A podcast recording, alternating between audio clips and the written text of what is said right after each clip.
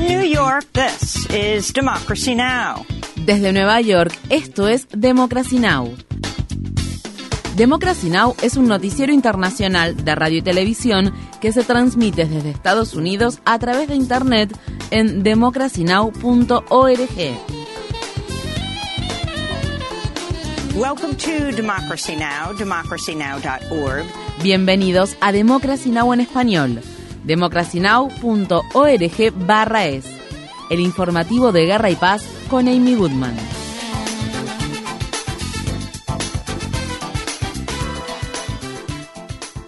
Ucrania afirma haber recuperado el control de cuatro aldeas en la región oriental de Donetsk después de que el presidente Volodymyr Zelensky confirmara el sábado que su país había comenzado su tan esperada contraofensiva. Yo pienso que es importante que Rusia sienta la contraofensiva en todo momento, que sienta que no les queda mucho tiempo. Se están llevando a cabo acciones defensivas y de contraofensiva en Ucrania, aunque no daré detalles sobre la etapa en la que se encuentran. Zelensky también dijo que la Corte Penal Internacional abrió una investigación sobre la destrucción de la represa de la ciudad de Nueva Kajovka ocurrida la semana pasada, que provocó un desastre ambiental y se cobró la vida de al menos 14 personas. Las agencias federales y locales encargadas del orden público en Estados Unidos dicen haber reforzado la seguridad y estar monitoreando las amenazas que han publicado en Internet los partidarios de extrema derecha de Donald Trump en vísperas de su comparecencia ante un tribunal federal de la ciudad de Miami que se llevará a cabo el martes. Trump enfrenta cargos penales por llevar documentos clasificados a su mansión de Mar a Lago tras abandonar la Casa Blanca. Durante la convención estatal del Partido Republicano que se celebró el fin de semana en el estado de Georgia, la candidata republicana para la gobernación del estado de Arizona, Carrie Lake, quien fue derrotada en noviembre de 2022 por la demócrata Katie Hobbs, dijo que tanto ella como otros 75 millones de partidarios de Trump defenderán al expresidente, a lo que agregó, la mayoría de nosotros somos miembros acreditados de la Asociación Nacional del Rifle. Trump, quien también habló en la convención de Georgia, dijo que su candidatura para la presidencia de 2024 sigue en pie y arremetió contra el gobierno de Biden. Ahora la izquierda marxista está usando una vez más el mismo Departamento de Justicia corrupto y el mismo FBI corrupto. Y el fiscal general de Estados Unidos y los fiscales de distrito locales están interfiriendo en nuestras elecciones a un nivel que nuestro país y otros pocos países nunca antes han visto. Ellos están haciendo trampa, son deshonestos, son corruptos. Estos criminales no pueden ser recompensados, deben ser derrotados. Ustedes tienen que derrotarlos.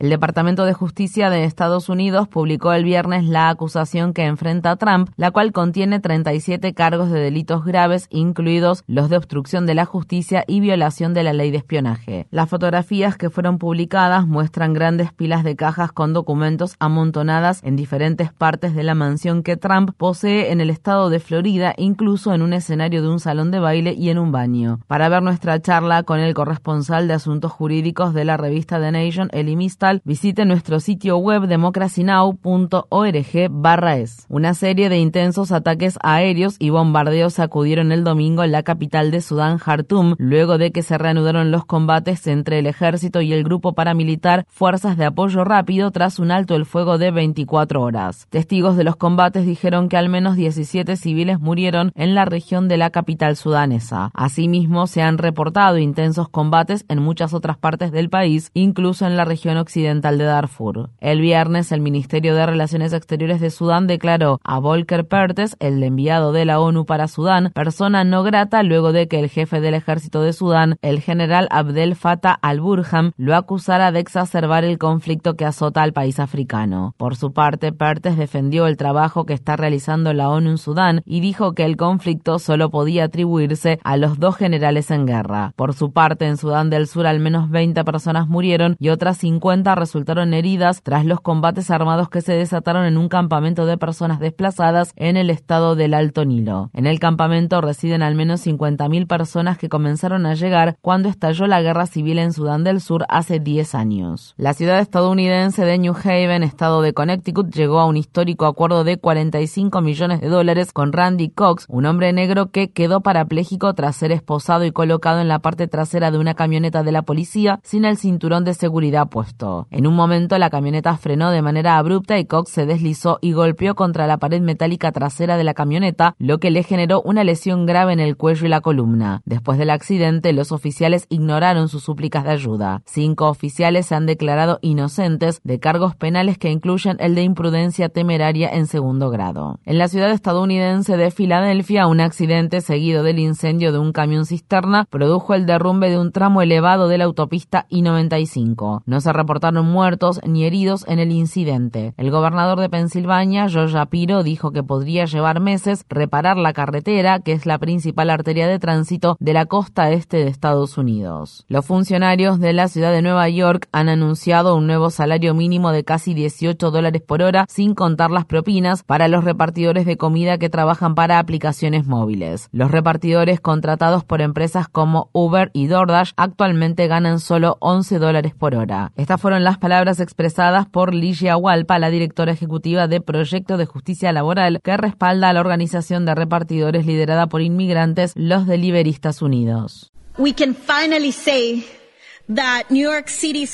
Finalmente, podemos decir que los más de 60.000 repartidores de la ciudad de Nueva York que trabajan para aplicaciones móviles y que son esenciales para nuestra ciudad pronto tendrán garantizado un salario mínimo. La ciudad de Nueva York está haciendo justicia en favor de los repartidores. New York City is delivering justice for deliveristas. Quienes critican el aumento dicen que una vez que se tienen en cuenta los gastos, el salario sigue estando por debajo del mínimo y condenaron a las autoridades de la ciudad de Nueva York por retrasar el aumento salarial. Todo esto tiene lugar después de que las compañías de aplicaciones móviles obtuvieron ganancias récord durante la pandemia. En Colombia hallaron con vida a los cuatro menores indígenas de la misma familia que estuvieron perdidos durante 40 días en la Amazonía luego de que el avión en el que viajaban se estrellara en la selva tropical a principios de mayo. Los hermanos que tenían entre 11 meses y 13 años sobrevivieron comiendo plantas y semillas que les habían enseñado que eran comestibles. Los esfuerzos de búsqueda y rescate fueron dirigidos en gran medida por miembros de las comunidades indígenas de la zona, quienes guiaron a los soldados colombianos a través de la selva. El gobierno de Colombia y el Ejército de Liberación Nacional, o ELN, el grupo guerrillero más grande que queda en el país, firmaron un acuerdo de alto el fuego tras meses de negociaciones. Estas fueron las palabras expresadas por el presidente Gustavo Petro, quien se comprometió a traer la paz total a Colombia. Que este firma de estos acuerdos parciales hoy, que los llevan a ustedes a un cese al fuego, a un punto que nunca habían experimentado en los diálogos, a un cese al fuego que sigue con una promesa el 25 de mayo, en mayo del 2025, cesa definitivamente la guerra de décadas entre el ELN y el Estado de Colombia.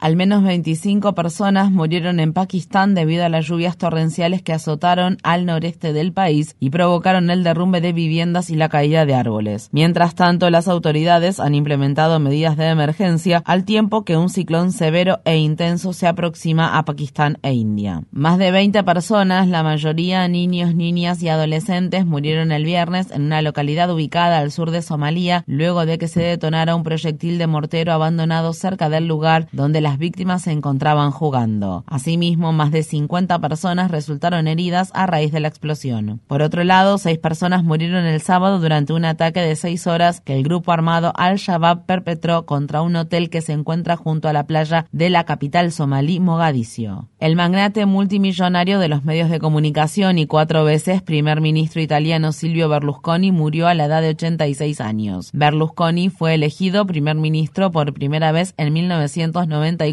tras aprovechar su influencia incomparable sobre la opinión pública de Italia, donde controlaba periódicos, revistas y tres importantes canales de televisión. A lo largo de su carrera, Berlusconi enfrentó múltiples cargos penales, incluidos los de abuso de poder, soborno, corrupción y pagar para mantener relaciones sexuales con una menor de edad. La mayoría de los cargos penales fueron desestimados después de que el gobierno de Berlusconi aprobara leyes que garantizaban su impunidad judicial, aunque una condena por fraude fiscal en 2013 lo inhabilitó para ocupar un cargo público durante seis años. En la ciudad de Nueva York, el domingo por la noche se llevó a cabo una entrega de premios Tony no guionada al tiempo que los miembros del sindicato de guionistas Writers Guild of America siguen en huelga. La anfitriona de la noche, Ariana DeVos, inició la ceremonia hojeando un guion en blanco antes de ejecutar un número de baile que consistió en una mezcla de éxitos de Broadway los cuales no contenían palabras. DeVos luego expresó su apoyo para con los guionistas del entretenimiento que se encuentran en huelga. Por otra parte, se hizo historia cuando dos artistas se convirtieron en las primeras personas de género no binario en ganar un premio Tony. Jay Harrison G ganó el premio Tony por su interpretación en el musical Some Like It Hot. Por su parte, Alex Newell se emocionó al subir al escenario después de ganar el premio Tony por su papel en el musical Shacked.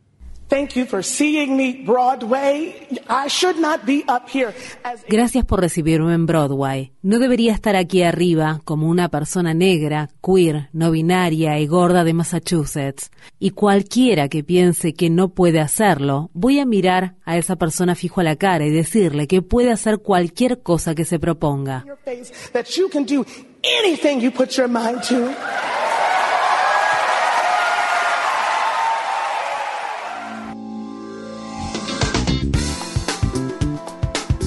Infórmate bien. Visita nuestra página web democracynow.org/es. Síguenos por las redes sociales de Facebook, Twitter, YouTube y SoundCloud por Democracy Now! es.